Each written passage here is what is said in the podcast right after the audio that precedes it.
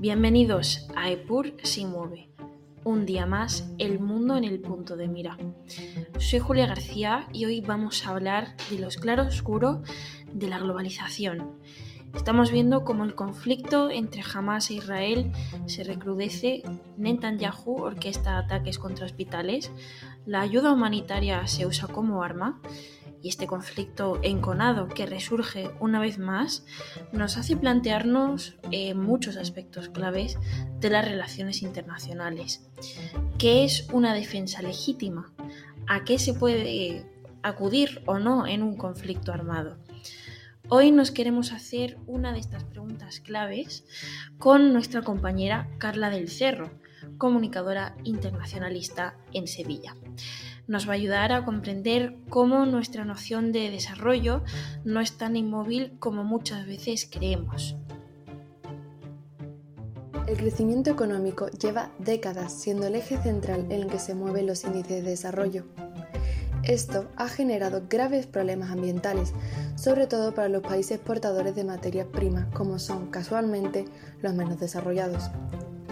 Muchas son las voces que critican el cómo un modelo que supuestamente iba a ser beneficioso para los países en vías de desarrollo ha acabado siendo más lucrativo para los países ya desarrollados, pues son ellos los que han obtenido ganancias de esos modelos basados en la exportación masiva de las materias primas de esos países, sin tener que sufrir además de manera directa las consecuencias tan devastadoras que han supuesto para sus ecosistemas y sus comunidades. Ahora bien, la noción de desarrollo predominante ha sido el aspecto lucrativo, la liberalización de mercados, la apertura de fronteras y por lo tanto todos los países tendrían en teoría las herramientas para participar de este sistema que vertebra la comunidad internacional o al menos ese es el pensamiento predominante en la Escuela Liberal de las Relaciones Internacionales. Ahora bien, ¿cuál es la contestación desde el punto de vista antiimperialista? Es una realidad que el discurso pro-globalización y pro-capitalista es el único que tiene un espacio en las actuales organizaciones internacionales y es por tanto innegable aceptar que se están dando desde hace décadas una tendencia etnocentrista y economicista en los discursos y programas de desarrollo. Etnocentrista, puesto que al parecer solo unos pocos, los países occidentales, poseen el conocimiento con respecto a qué es el desarrollo y cómo se llega hasta él. Es evidente que las sociedades occidentales han llegado a un nivel de desarrollo humano, político, económico y social muy considerable, teniendo en cuenta además su violenta historia, y que por ello es necesario reconocer que las distintas estrategias que han utilizado para llegar a ese resultado han sido mayoritariamente efectivas. Aún así, esto no tiene por qué significar que este mismo programa de debidas vaya a ser efectiva en otro tipo de culturas. Es más, tal y como se ha podido observar, puede suponer incluso todo lo contrario. Tal vez os suene una teoría que ilustra muy bien esta dicotomía entre el poder hegemónico y los demás países. Se llama la teoría del centro-periferia.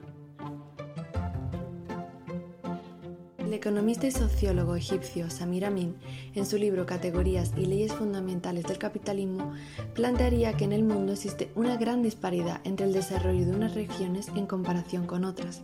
Y esto se debe a que el sistema capitalista global mantiene una acumulación del capital, que existe un centro que lo controla todo, los países industrializados, y una periferia que depende de este, los países exportadores de materias primas y a la dependencia que se genera en los países en vía de desarrollo que buscan llegar a ser como esos países industrializados, pero que es el mismo mercado internacional precisamente el que se sustenta y se beneficia de estas desigualdades y por tanto nunca lo va a permitir del todo. Ahora bien, ¿de qué forma material podemos visualizar esta teoría? Según algunos académicos, existen unas economías centrales fuertes y autosuficientes que se benefician de la producción y de la explotación de las materias primas de las economías aisladas y dependientes. Además, se plantea que el subdesarrollo de Latinoamérica, por ejemplo, está intrínsecamente relacionado con la expansión de las economías internacionales, puesto que una economía dependiente de las exportaciones de los recursos naturales jamás va a poder competir con las industrias tecnológicas industrializadas del exterior, ya que los desarrollos tecnológicos derivan en aumentos salariales y de precios, mientras que en los países periféricos la mano de obra limitada mantiene salarios bajos. Y esta dependencia no solo se limita a lo económico, sino que también se extiende a la conformación del esqueleto social de estas sociedades. La teoría liberal depositó sus anhelos de paz y orden mundial en las principales organizaciones internacionales que debían de ser garantes de una armonía mundial. Ejemplos como el del presidente estadounidense Truman ejemplifican perfectamente estos anhelos.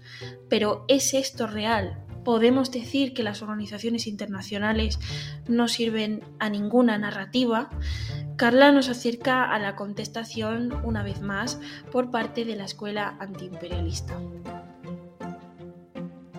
Desde la aplicación de las medidas neoliberales de desarrollo del Banco Mundial y otro tipo de organizaciones internacionales, han surgido otras teorías alternativas en consecuencia a los resultados de estas medidas económicas para el mercado de las periferias en comparación con los mercados del país del centro. Muchos de estos académicos plantean que desde la época colonial los países latinoamericanos han tenido economías dependientes de su metrópolis con sistemas feudales y arcaicos. Al llegar las independencias, estos sistemas económicos dependientes se mantendrían y las metrópolis sacarían provecho de las necesidades de los nuevos estados-nación por generar economías que mantuvieran todo el proceso de independencia.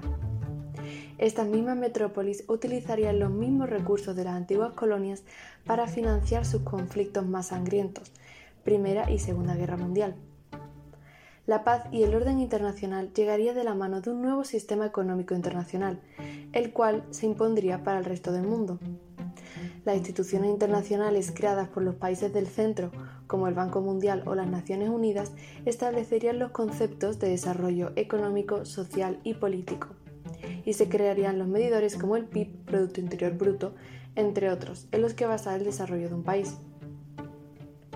La falta de autonomía de los países de la periferia en el establecimiento de sus propios conceptos y procesos de desarrollo crearían una serie de consecuencias altamente negativas para las economías, el medio ambiente y las estructuras sociales de estas incipientes naciones.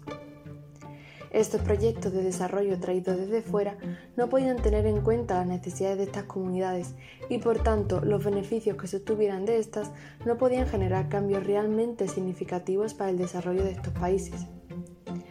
Como consecuencia de ello, los países del sur emprenderían el proceso de retomar su desarrollo en sus propios términos alejados de las propuestas neoliberales y con este contexto nacerían las teorías como el buen vivir o summa causai, la teoría de la dependencia latinoamericana y la teoría del intercambio desigual, entre otras. Y esto es todo por hoy. Gracias por eh, todo y por acompañarnos una vez más, un domingo más, en Epurs y Move. Y sobre todo, gracias a nuestra compañera Carla del Cerro por traernos esta interesante idea al podcast. Por ahora nos vemos la semana que viene, aquí, siempre en Epurs y Move.